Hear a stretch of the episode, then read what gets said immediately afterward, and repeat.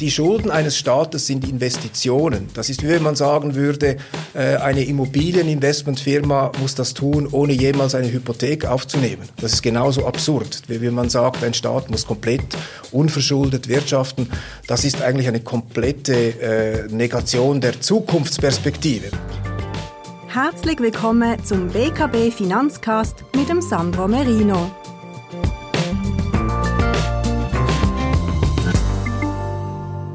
Guten Tag, meine Damen und Herren, geschätzte Kundinnen und Kunden. Willkommen bei unserem BKB Finanz Podcast.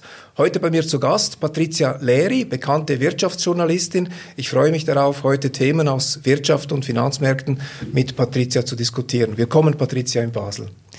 Danke vielmals für die Einladung, Sandro. Ich habe mich sehr gefreut. Wir kennen uns ja noch von SRF Börse, Kurzinterviews, aber jetzt haben wir endlich Zeit für ein längeres Gespräch. Ja, die Pandemie in der Schweiz, aber auch weltweit ist leider das tragische Hauptthema dieser Tage. Darüber müssen wir uns äh, unterhalten. Wir möchten aber nicht nur darüber reden, dann auch andere Themen wie eben nachhaltiges Anlegen äh, berühren. Die beiden Themen sind vielleicht doch miteinander verbunden. Aber steigen wir doch ein, Patricia. Die Pandemie ist in diesen Tagen äh, tragischer Höhepunkt äh, der, der Entwicklung, äh, in einem tragischen Höhepunkt der Entwicklung, besonders in der Schweiz. Wie empfindest du die Berichterstattung und die Diskussion über das ganze Thema?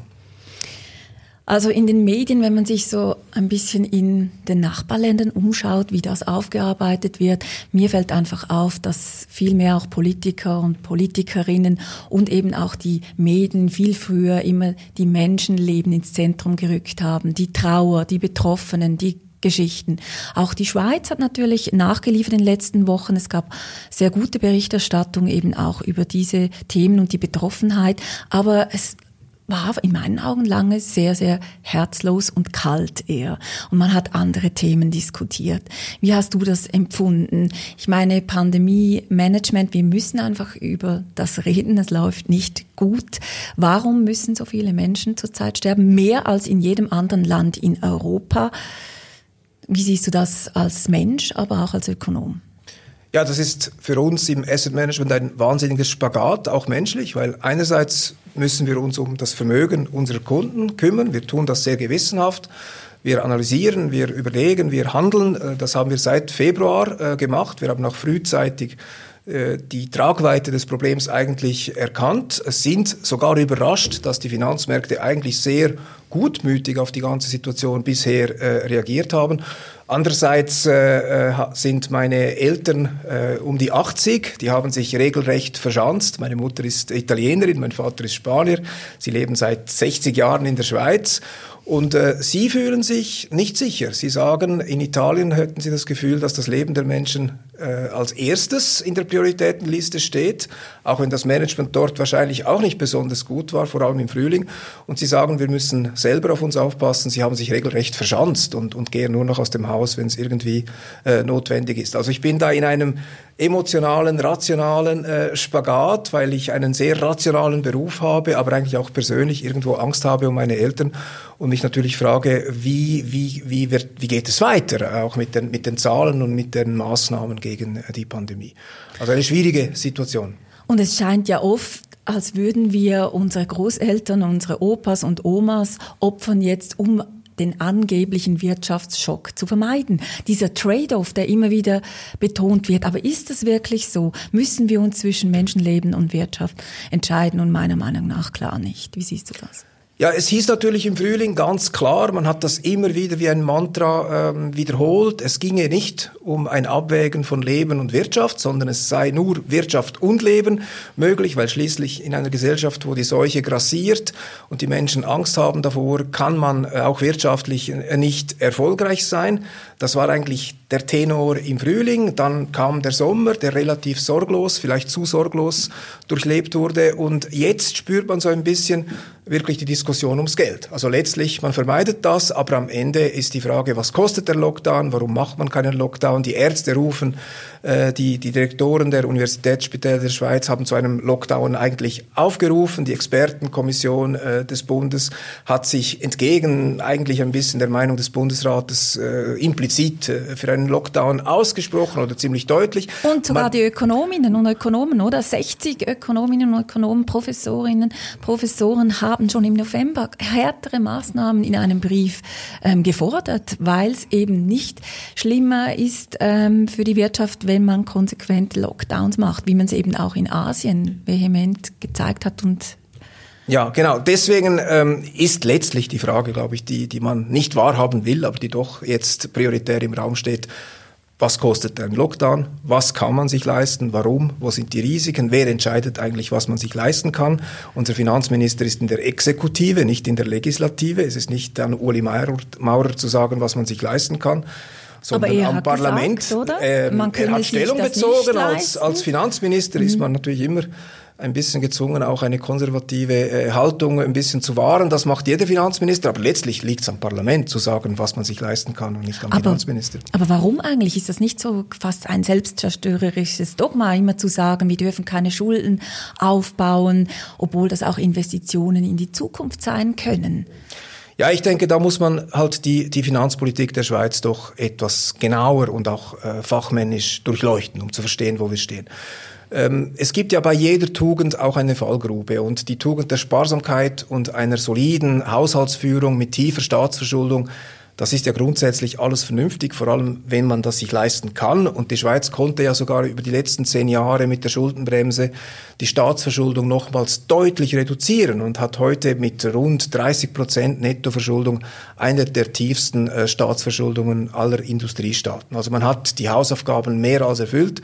Es ist auch fraglich, ob man nicht zu viel gespart hat, weil äh, die Vorstellung, dass Schulden äh, zurückbezahlt werden müssen und dass das vergleichbar ist mit der Verschuldung eines privaten Haushaltes, das ist nicht nur komplett falsch für eine Volkswirtschaft, das ist auch irreführend und gefährlich. Die das Schulden, irrational ökonomisch. Das ist irrational, weil die Schulden eines Staates sind Investitionen. Das ist wie wenn man sagen würde, äh, eine Immobilieninvestmentfirma muss das tun, ohne jemals eine Hypothek aufzunehmen. Das ist genau genauso absurd, wie wenn man sagt, ein Staat muss komplett unverschuldet wirtschaften.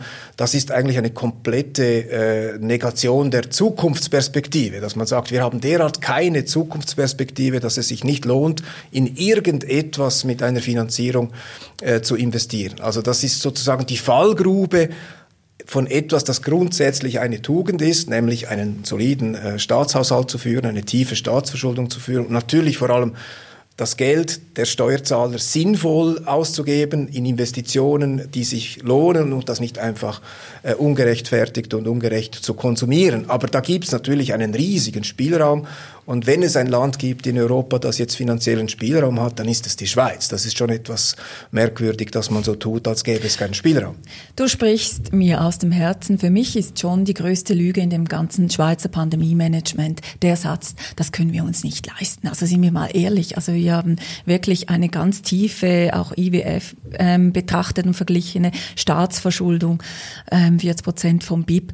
Warum ähm, lügt man das? Ist für mich nicht nachvollziehbar nachvollziehbar, dass man da sagt, als eines der reichsten Länder der Welt, wir können uns das nicht leisten. Und dadurch, durch diesen Satz sind ja erst all diese Probleme aufgekommen, dass man es irgendwie hinbiegen muss und einfach noch ein bisschen halblebendig die Läden auflassen muss, die Bars, die Restaurants, weil man sich quasi nicht leisten kann, diese Leute und diese Geschäfte und diese Wirtschaftszweig zu stützen.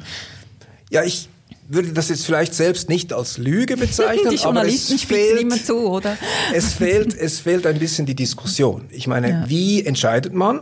Ob man sich was leisten kann oder nicht als Staat. Wie geht das eigentlich? Wie macht man das? Und ich muss sagen, ich habe bei vielen äh, Fernsehsendungen, die ich jetzt in den letzten Tagen geschaut habe, oft die Hände verworfen und mich einfach gewundert, warum das nicht einfach mal erklärt wird. Wie geht das? Was sind die Konsequenzen?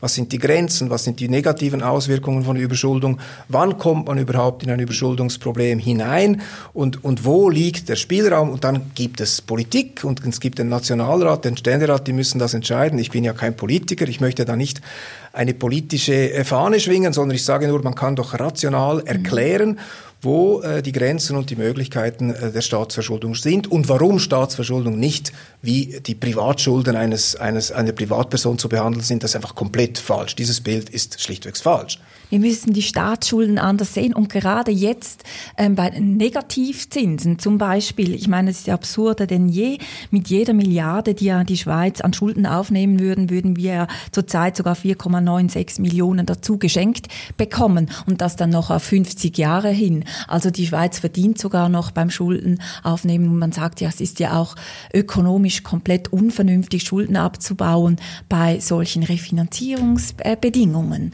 Das kommt noch dazu dazu, diese... Letztlich äh, muss man das volkswirtschaftlich differenziert untersuchen. Man kann dann immer noch verschiedener Meinung sein, aber zumindest die Analyse, die ist klar. Ein Faktor ist, wie groß ist das Wachstum, das nominale Wachstum der Schweizer Wirtschaft. Das war in den letzten zehn Jahren gut zwei Prozent nominal. Und dagegen muss man die Kosten für die Schuldzinsen äh, dagegen stellen. Und die Kosten für die Schuldzinsen sind null oder sogar negativ auf 30 Jahre. Das heißt, man, äh, die Schuldenlast nimmt dann pro Jahr etwa zwei Prozent ab weil eben die Wirtschaft schneller wächst als die Höhe der Schuldzinsen. Das ist eigentlich relativ logisch, dass wenn die Zinsen zu hoch sind, dann kann man sich nicht leisten. Aber das ist bei, äh, mit der, in der Schweiz mit einer stabilen Währung, äh, mit einer eigenen Währung natürlich, ist auch wichtig, was die Schweiz ja hat. Und natürlich einer tiefen Ausgangsverschuldung ist dieser Faktor, wie, wie stark wächst die Wirtschaft im Vergleich zu den Zinsen, die man zahlen muss, ein, ein entscheidender äh, Faktor, der eigentlich für die Möglichkeit einer gewissen Zusatzverschuldung äh, spricht.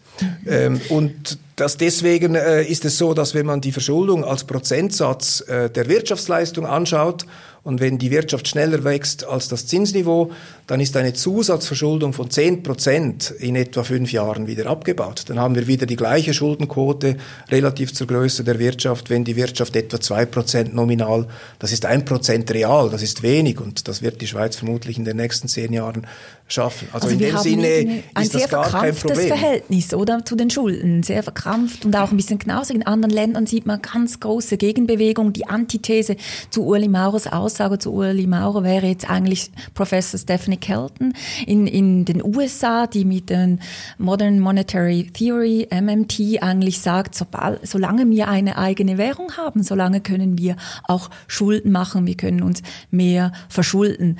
Und ja, wobei man, man das ist natürlich ja eine Extremvariante. Im, genau, im mhm. Fall der Schweiz muss man ja gar nicht solche unorthodoxen und umstrittenen äh, finanzpolitischen äh, Theorien bemühen. Es ist eigentlich im Rahmen von ganz braven, klassischen ähm, nicht sehr äh, extremen Grundüberlegungen offensichtlich, dass man eine äh, Verschuldung um 10 Prozent mehr, äh, das wären ja 70 Milliarden, das braucht man ja gar nicht, oder? 10 Prozent genau, der Wirtschaftsleistung ja so wären 70 oder? Milliarden, das ist ja noch viel, viel mehr, als man, als man überhaupt äh, jemals in Betracht ziehen würde, aber 20 Milliarden Zusatzverschuldung auf dem jetzigen Niveau äh, sind auf zehn Jahre betrachtet äh, eine Größe, die man äh, ohne große Opfer äh, wieder, wieder kompensiert, weil einfach die Wirtschaft größer wird. Das hilft ja, oder? Würden wir aus der Portokasse zahlen.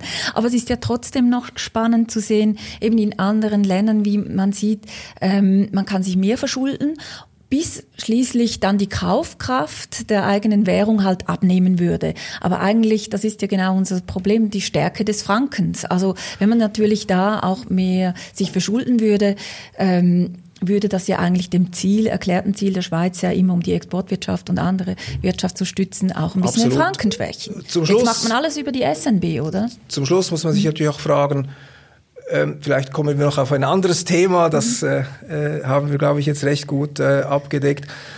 Wir, wir tun uns so schwer, eine Zusatzverschuldung von weiteren 10, 15 oder sogar 20 Milliarden in Kauf zu nehmen. Auf der anderen Seite hat die Bilanz der Schweizer Nationalbank inzwischen 1000 Milliarden Größe erreicht. Man diskutiert nie über die Risiken, die es doch gibt, äh, was diese 1000 Milliarden an Hebel für die Schweizer Wirtschaft bedeuten könnten. Also wenn der Schweizer Franken äh, 10 Prozent äh, äh, aufwerten sollte gegen diese, äh, Bilanz, dann sind das 100 Milliarden Verlust der Schweizer Nationalbank. Das wird einfach hingenommen, dieses Risiko. Hingegen, wenn es darum geht, vielleicht 10 Milliarden zusätzlich jetzt zu finanzieren, dann stellt man das dar als den großen Weltuntergang. Also das sind Relationen, die nicht im Gleichgewicht sind. Die Betrachtung Absolut. ist nicht rational.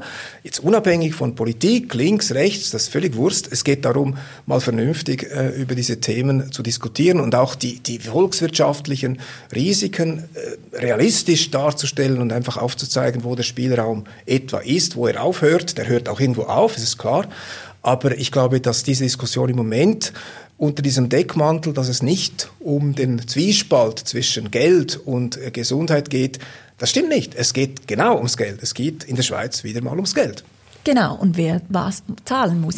Wenn wir jetzt aber den Mut hätten, eben fiskalpolitisch oder eben auch zu investieren in die Zukunft und da gibt's ja in ganz vielen Ländern, Europa prescht davor, gibt's ganz viele Ideen im Bereich ökologischer Aufbau nach der Krise, Green Deal, sogar England, ähm, Boris Johnson hat vor einen Zehn-Punkte-Plan für eine grüne industrielle Revolution vorgelegt. Ich meine, was bleibt da in der, Sch also der Schweiz, wenn wir jetzt schauen, wie können wir nach der Krise eben auch das als Chance sehen und etwas wieder aufbauen?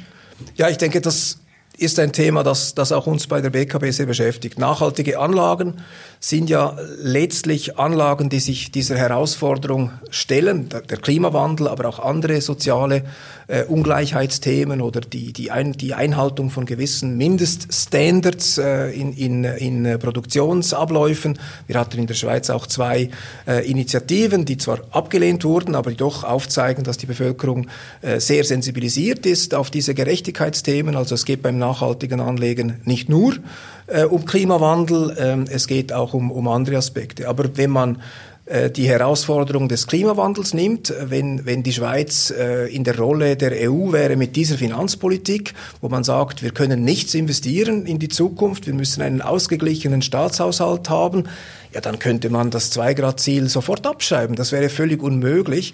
Diese Infrastrukturveränderungen, also man muss die gesamte Energieversorgung des Planeten innerhalb von 30 Jahren äh, von fossil auf erneuerbar umstellen, das ist eine ungeheure äh, Herausforderung. Äh, zu Recht sagen viele, das wird niemals gelingen und, und andere sagen, ja, jetzt müssen wir es halt machen, auf irgendeine genau, Art und Weise. EU, es oder? muss halt gehen, ja. nicht? Und vielleicht... Und das würde auch sehr viele Jobs schaffen. Da hat zum Beispiel auch Joseph Stiglitz, äh, Nobelpreisträger, ja gezeigt, dass eben gerade auch so grüne, ökologische Konjunkturprogramme am meisten Jobs bringen, Arbeitsplätze, also Sanierungen, sei es energetische Infrastruktur, Wasserstoffinfrastruktur. Ja, da muss man natürlich, ich bin Investor, ich bin natürlich immer kritisch, wenn jemand sagt, ich gebe jetzt mal 100 Milliarden aus, das kommt schon gut. Äh, das reicht nicht, oder? Mhm. Dieses Versprechen, dass man jetzt mal 100 Milliarden aufnimmt und damit was Sinnvolles macht, das wird dann schon aufgehen und das wird ein wirtschaftlich rentables Modell. Äh, das ist natürlich eine Behauptung, die muss man beweisen, nicht? Mhm. Ich glaube, wie bei allen Schulden, äh, es kommt darauf an, was man damit macht. Also diese Investitionen, die man mit diesen Finanzierungen umsetzt, die müssen effizient sein, die müssen äh, technologisch auf die richtigen Karten setzen, die müssen äh, sich dann auch äh, auszahlen irgendwann und es muss gelingen, mit diesen Investitionen den Umbau äh, der Energieversorgung mhm. wirklich nachhaltig sicherzustellen. Und das ist alles das ist andere als sicher, dass das ja, gelingt. Absolut, Nur, was oder? ist die Alternative? Genau. Eben, wenn man gar nichts machen, ist ja keine Alternative. Und das ist sicher sehr herausfordernd, das zu ähm, auszuwählen, die Projekte, die Initiativen, die eben zukunftsbringend sind, ökologisch. Ja. Und, aber das, was mir einfach ähm, irritiert, ist, dass man da nicht wie in der EU zum Beispiel einen Konsens findet, auch zwischen den verschiedensten Parteien, dass man eben wirklich einen Deal einen Green Deal, ökologischen Deal findet. Ähm, man sieht es ja auch in England, ähm, auch Bürgerliche, die davor preschen. Es, es hat nichts mit links oder rechts zu tun. Es, es hat nicht nur mit links oder mhm. rechts zu tun. Natürlich in den USA war die Debatte um den Klimawandel schon Republikaner mhm. äh, mit einer bestimmten Meinung, die Demokraten anders. Jetzt kommen diese Green Deals auch, auch in Europa. Also ich bin ja als Investor der Letzte, der irgendwelchen diffusen äh, Fantastereien nachrennt. Äh, also ich möchte dann schon irgendwie verstehen, wie, auf welche Art und Weise solche Investitionspläne zum Erfolg führen äh, sollen. Aber wie gesagt, die Hauptrisiken sehe ich eigentlich darin, dass jetzt Unternehmen, die in der fossilen äh, Energiewirtschaft tätig sind, also wer heute Exxon-Aktien hat, wo Exxon sagt, die möchten einfach ihre äh, Produktion an Gas und Öl erhöhen, einfach ohne jegliche Berücksichtigung strategischer Ziele, die mit erneuerbaren Energien zu tun haben. Im Gegensatz zu British Petroleum, auch ein integrierter Energiekonzern, aber BP sagt, sie möchten in 20, 30 Jahren nicht mehr vom Gas- und Ölgeschäft leben, oder? Da sieht man diese ungeheuren Gegensätze. Zwei Firmen in der gleichen Branche. Exxon sagt, wir machen so weiter bisher, je mehr, desto besser.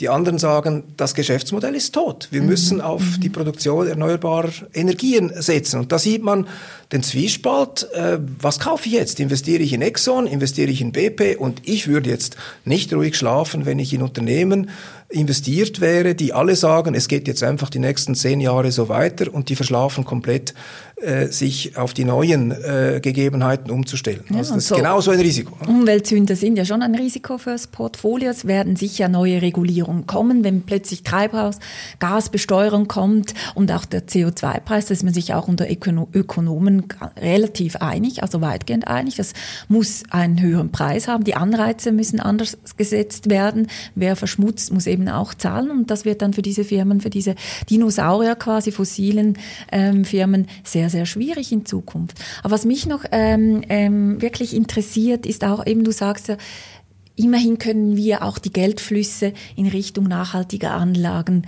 ähm, bringen und wie läuft das? Läuft das schon gut? Ähm, könnt ihr das? Weil dann wird sich schon was wandeln, oder wenn dann plötzlich die Investorengelder wirklich in die richtige Richtung laufen? Also wir, wir beobachten äh, jetzt bei der WKB seit äh, Jahren, seit mindestens vier, fünf Jahren einen, einen intensiven Wandel. Ähm, wir haben jetzt eigentlich äh, bis zu 80 Prozent der Neuanlagen, die jeden Monat bei uns durch unsere Kunden getätigt werden, gehen in nachhaltige Anlagen.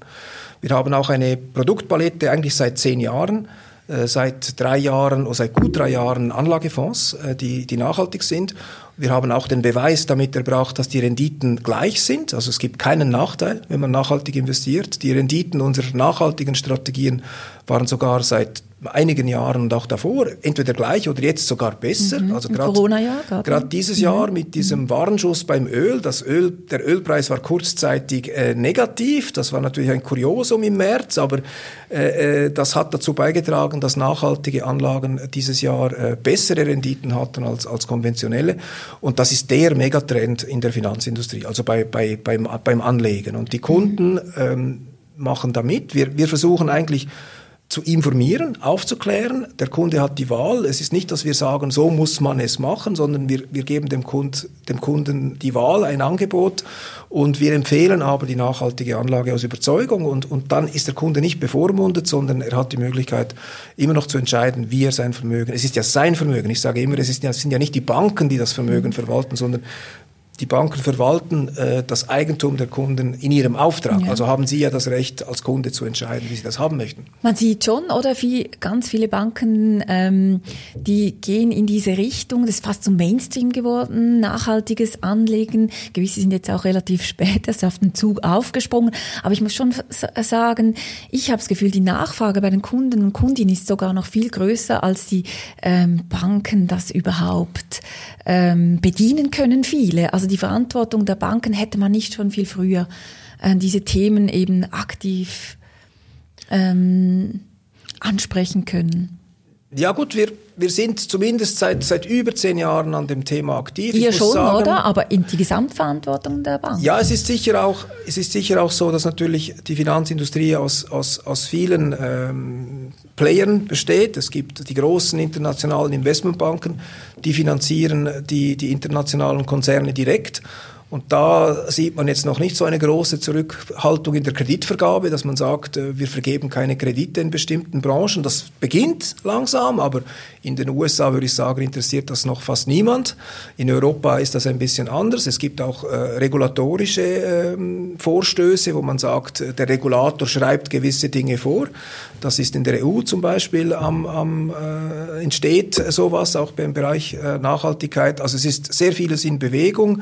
Ähm, man muss aber sagen, ganz, ganz nüchtern, und da bin ich halt auch Realist, man sieht noch keinen wirklichen Effekt. Es ist nicht so, dass nachhaltiges Anlegen jetzt äh, eindeutig und bewiesenermaßen irgendwelche Dinge verändert, wo man sagen kann, das geht jetzt eindeutig ähm, auf die Kappe von Nachhaltigkeit als Trend, dass, dass gewisse Dinge sich jetzt deswegen verändern. Also man muss schon noch, glaube ich, Geduld haben. Es, es ist nicht so, dass jetzt Unternehmen, die sehr nachhaltig sind in der gleichen Branche gegenüber solchen, die das weniger sind, dann tiefere Zinsen zahlen oder, oder höhere mhm. Aktienbewertungen erzielen. Also diese ganz direkten mhm. Auswirkungen sind noch nicht sichtbar. Oder? Die dürfen es uns auch nicht so schön oder grün reden jetzt. Oder? Genau, man, Aber man der Druck ist schon da, lösen, oder? Es ist schon Druck da und das ist ja schön zu hören. Vielleicht auch noch als letzter Punkt oder so.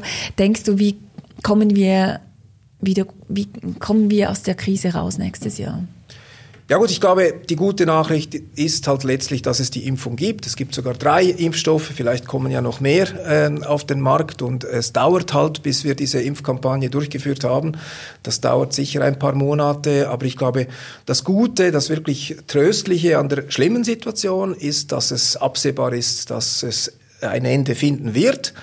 Und das ist auch, glaube ich, für die finanzpolitischen Entscheide äh, gut, weil man, steht, man, soll, man, man, man stelle sich vor, man hätte noch keine Impfstoffe, das könnte ja sein, dann wüsste man ja nicht, wie lange äh, die ganze Situation noch andauern würde. Äh, aber das Ganze, äh, dass die Impfstoffe da sind, gibt dem Ganzen eine, eine endliche Zeitdimension. Man weiß, ob es jetzt drei, vier, fünf oder sechs Monate sind, bis die ganzen Infektionszahlen definitiv im Griff sind, das gibt doch viel, viel Hoffnung. Und deswegen sind eigentlich die Konjunkturprognosen äh, aller Prognostiker relativ gut für nächstes Jahr. Also man wird nicht in einem Jahr alles aufholen können, was durch die Pandemie ähm, sozusagen ähm, vernichtet wurde an Werten, aber man, man wird doch nächstes Jahr aufholen. Also das ist, das ist die Erwartung, dass wir nach äh, dem Anrollen und der äh, Durchführung der Impfkampagnen doch wirtschaftlich ein Aufholpotenzial äh, sehen werden. Also so schlimm sieht es äh, aus heutiger Sicht zumindest nicht aus. Also das ist doch ein,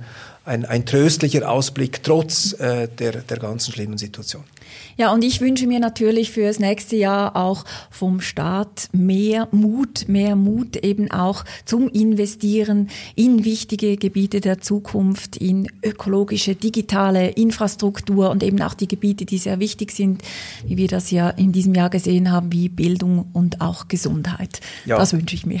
Das ist ja ein gutes Schlusswort. Vielen Dank, Patricia. Das wünsche ich mir auch. Vielleicht trägt ja diese Diskussion heute hier in Basel ein bisschen dazu bei, dass man das Thema doch vielleicht nochmals offener und, und, und gründlicher diskutiert. Vielen Dank, Patricia. Danke dir.